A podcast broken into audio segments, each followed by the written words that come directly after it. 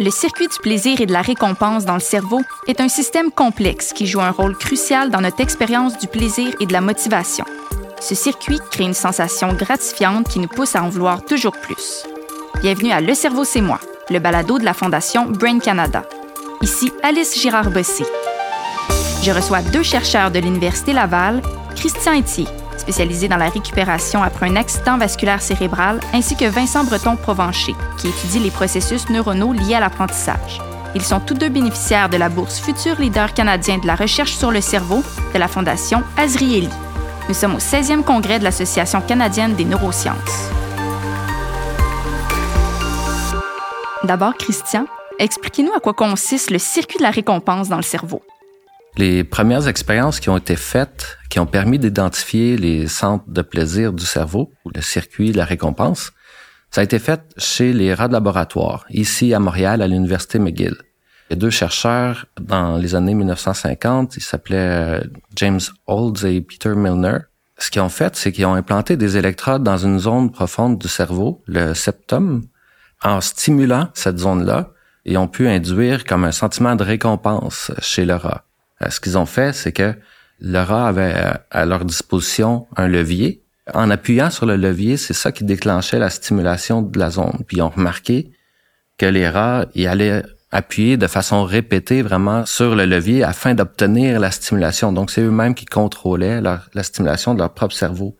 Puis les rats aimaient tellement ça qu'ils pouvaient continuer à appuyer sur le levier sans arrêt la seule façon pour les rats d'arrêter, c'était vraiment qu'ils arrêtent la stimulation, qu'ils déconnectent les électrodes, si on veut. Autrement, les rats pouvaient continuer jusqu'à en mourir parce qu'ils allaient pas euh, se nourrir, boire, parce qu'ils aimaient trop le stimulus.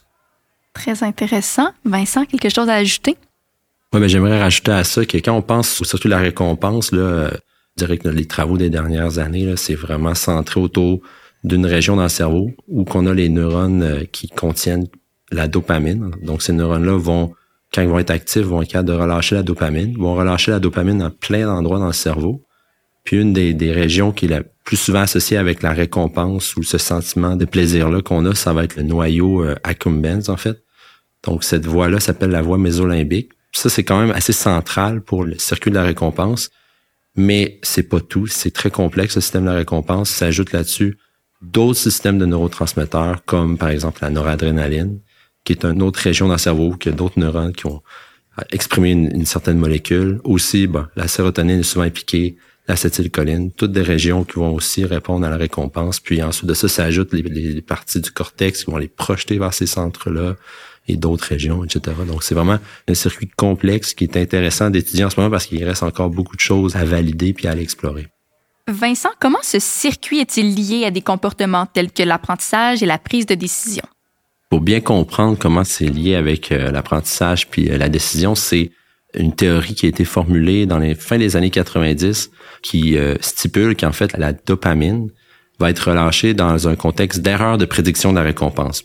Bon, ce terme-là est peu alléchant, mais j'ai un exemple en fait pour l'expliquer. Par exemple, si on va en voyage, on est au Japon, on veut commander quelque chose qu'on aime. Par exemple, on aime beaucoup les ramen. Moi, j'aime beaucoup les ramen.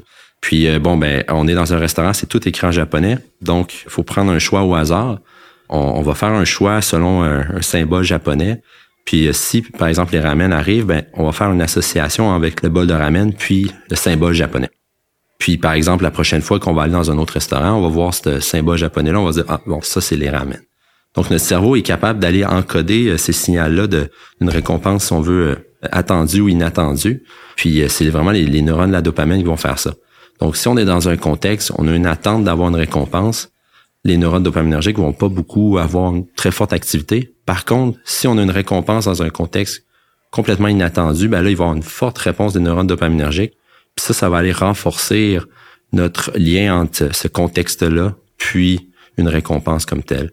Puis à l'inverse, si on est, on s'attend, on est dans un contexte euh, où on a fait une action qu'on s'attend à avoir une récompense puis on la reçoit pas, ben les neurones dopaminergiques vont aller diminuer leur activité. Puis ça, ça va amener, euh, par exemple, une dissociation entre le lien d'un contexte puis une récompense. Vincent, quelles sont les conséquences d'un dysfonctionnement du circuit de la récompense? Évidemment, il y a plusieurs troubles neurologiques qui vont être euh, en lien avec euh, bon le système de la récompense. Si on centre autour de la dopamine, un des troubles les plus évidents qui est lié à la récompense, c'est les troubles de dépendance. La plupart des substances que les gens deviennent dépendants vont aller euh, un peu pirater le système dopaminergique, puis vont aller augmenter le relâchement de dopamine euh, de façon artificielle. Puis ce relâchement artificiel-là va créer une certaine forme de plasticité au niveau de d'autres entrées qui arrivent dans ce système-là, par exemple des entrées qui arrivent du cortex. Puis ça, ça va euh, augmenter le comportement de surconsommation par la suite. Donc ça, c'est un premier trouble. Un autre trouble qui est vraiment euh, lié avec euh, la dopamine, la noradrénaline. Je l'ai moins parlé un peu de la noradrénaline, mais aussi c'est, quand même impliqué dans la, récompense. Donc ces deux molécules-là sont impliquées dans le trouble du déficit de l'attention ou le TDAH. La raison pourquoi on pense qu'ils sont liés, c'est que les médications qu'on utilise pour aller traiter le TDAH vont aller euh, augmenter les niveaux de dopamine et de noradrénaline dans le cerveau. Puis ça, ça aide justement aux symptômes des patients. Par contre, le lien entre dérégulation du système dopaminergique ou noradrénergique et troubles de déficit de l'attention reste encore à faire là, au niveau euh, direct. Puis une dernière chose, une maladie qu'on entend beaucoup parler, c'est le Parkinson, euh, dans lequel les neurones dopaminergiques, la substance noire, qui est une région où ces neurones-là vont dégénérer avec l'âge, puis euh, ça va amener des, symptômes moteurs euh, chez ces patients-là et aussi des, des, troubles, je dirais, plus secondaires au niveau du système de récompense. Christian, votre domaine d'étude porte sur la réparation du cerveau après un accident vasculaire cérébral. Peut-on utiliser le circuit de la récompense pour y arriver? Après euh, un AVC, il peut y avoir beaucoup de, symptômes différents qui sont associés selon les zones du cerveau qui sont atteintes. Quand les zones incluent, par exemple, le cortex moteur, c'est la zone d'où partent les commandes motrices euh, volontaires. Quand cette zone-là est atteinte, il y a plusieurs neurones qui meurent à cause qu'il y a un manque euh, d'afflux sanguin. Ben, à ce moment-là, il y a des troubles comme euh, des troubles moteurs qui sont associés. Les personnes ont de la difficulté, par exemple, à utiliser leurs mains pour des mouvements fins, parfois des difficultés avec la marche aussi. Le système de la récompense, le lien est pas si évident peut-être avec l'AVC, mais euh, il y a beaucoup d'interactions entre les zones dopaminergiques, par exemple, puis euh, plusieurs autres endroits du cerveau. Puis lorsqu'il y a un AVC, ce qu'on voit, c'est des grands changements dans la relâche dopaminergique. Les inputs qui viennent activer ces neurones dopaminergiques-là, ils peuvent être affectés, donc il y a moins de relâche de dopamine. Puis à l'inverse, tantôt, Vincent décrivait comment euh, la dopamine peut être associée à la plasticité. Ben, après un AVC, on a besoin de réapprendre à bouger. Donc, les zones qui ont été épargnées par la lésion peuvent en partie compenser pour les neurones qui ont été perdus en formant des nouvelles connexions. Donc, cette plasticité-là, elle peut être contrôlée par les neurones dopaminergiques, un peu de la même façon Vincent expliquait tantôt, on, reçoit un bol de ramen, on est content, on refait la même euh, décision plus tard. Ben, les signaux dopaminergiques viennent nous indiquer ah, il y a quelque chose de bon qui s'est passé. Puis on va euh, ajuster les circuits en fonction de ça pour que ça survienne à nouveau.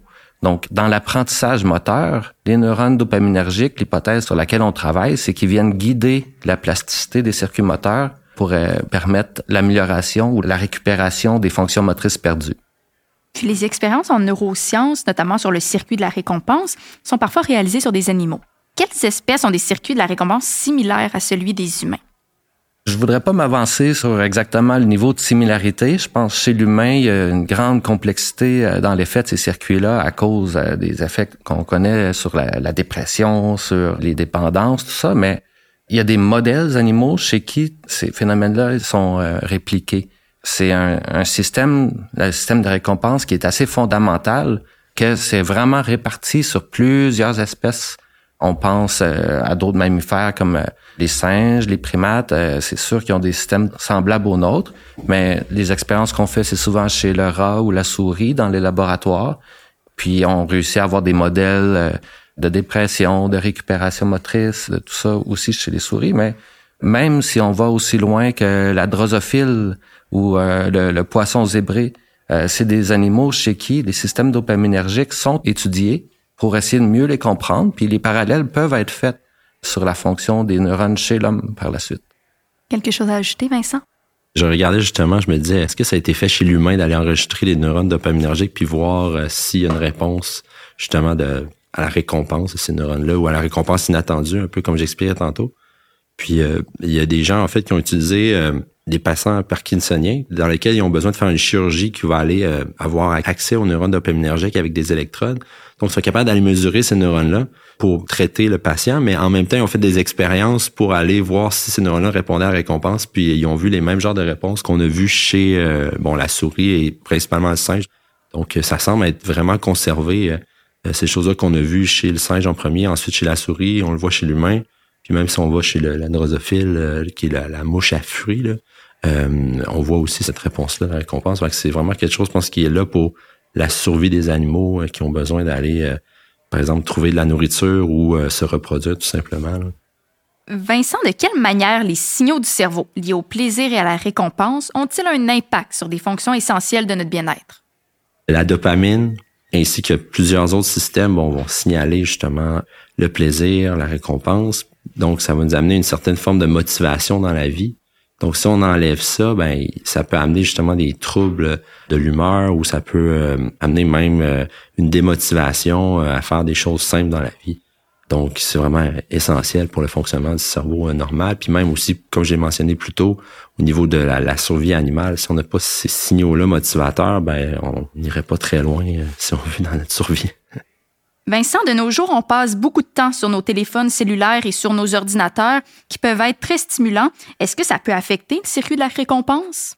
Oui, en effet, il y a plusieurs études qui montrent que, en fait, euh, passer de temps, surtout sur les réseaux sociaux, ça va aller un peu jouer sur ce système de la récompense-là en créant ces notifications-là ou euh, juste cette idée-là de j'aime que finalement les gens deviennent rapidement euh, accros finalement à ça. Donc, il y a clairement une façon dans laquelle euh, ces réseaux sociaux-là vont jouer un peu avec son cerveau pour aller manipuler ton intérêt envers euh, aller visiter cette page-là. Puis bon, le surstimuler après un certain temps, ça peut avoir un effet un peu d'avoir besoin de plus de, stimuli pour avoir euh, le, même effet de, plaisir dans le cerveau. Donc ça peut un peu aller affecter ton système après un certain temps. Christian, heureusement, le cerveau a la capacité de s'adapter après un AVC en développant de nouvelles voies neuronales, un phénomène appelé plasticité cérébrale. Quels sont les mécanismes clés qui régissent cette capacité de plasticité neuronale? C'est vraiment une excellente question euh, à laquelle on essaie de répondre. Je pense qu'il faut encore beaucoup étudier les systèmes euh, de récompense en lien avec la plasticité, avec euh, leur effet sur l'apprentissage moteur, entre autres. J'aimais la, la, réponse que Vincent donnait tantôt sur comment il y a des choses qui viennent pirater notre système dopaminergique, par exemple. Nous, ce qu'on fait comme recherche, c'est d'essayer de voir justement, est-ce qu'on peut pirater nous-mêmes le système dopaminergique, mais pas à des fins commerciales, plutôt euh, afin de booster, si on veut, euh, l'effet de la plasticité sur les, les circuits moteurs, puis aider à les réparer en utilisant le signal dopaminergique comme un signal de renforcement pour venir induire la plasticité dans les circuits moteurs, puis essayer d'améliorer le niveau de récupération qu'on peut atteindre, puis de faire plus rapidement. Donc, c'est euh, une intervention qui est vraiment euh, à long terme. On est plutôt en train d'essayer d'identifier les mécanismes par lesquels ça fonctionne. À long terme, ce qu'on pense où ça pourrait mener, c'est d'inclure peut-être dans les exercices de réadaptation, des choses comme ça, d'inclure des notions justement de récompenses plus importantes qui pourraient venir améliorer l'effet des exercices de récupération motrice. Christian, vous nous avez parlé de ce que nous réserve l'avenir. De votre côté, Vincent, quel est le futur dans votre domaine de recherche? Oui, en fait, le futur, c'est d'aller faire des mesures de plus en plus précises de quand est-ce que ces neurones-là sont actifs dans un cerveau normal, qui fonctionne bien, pour éventuellement d'aller mieux comprendre lorsque ça fonctionne pas bien, ces systèmes-là euh, dopaminergiques, par exemple, puis euh, éventuellement euh, trouver des nouveaux traitements pour euh, les maladies en lien avec le système de récompense. Merci d'avoir été avec nous. Merci beaucoup. Merci beaucoup. Je vous rappelle que nos invités étaient Christian Etier et Vincent Breton-Provencher. Le balado Le cerveau, c'est moi de la Fondation Brain Canada est une réalisation de contenubalado.com. Pour écouter les autres épisodes de la série, rendez-vous sur votre plateforme préférée.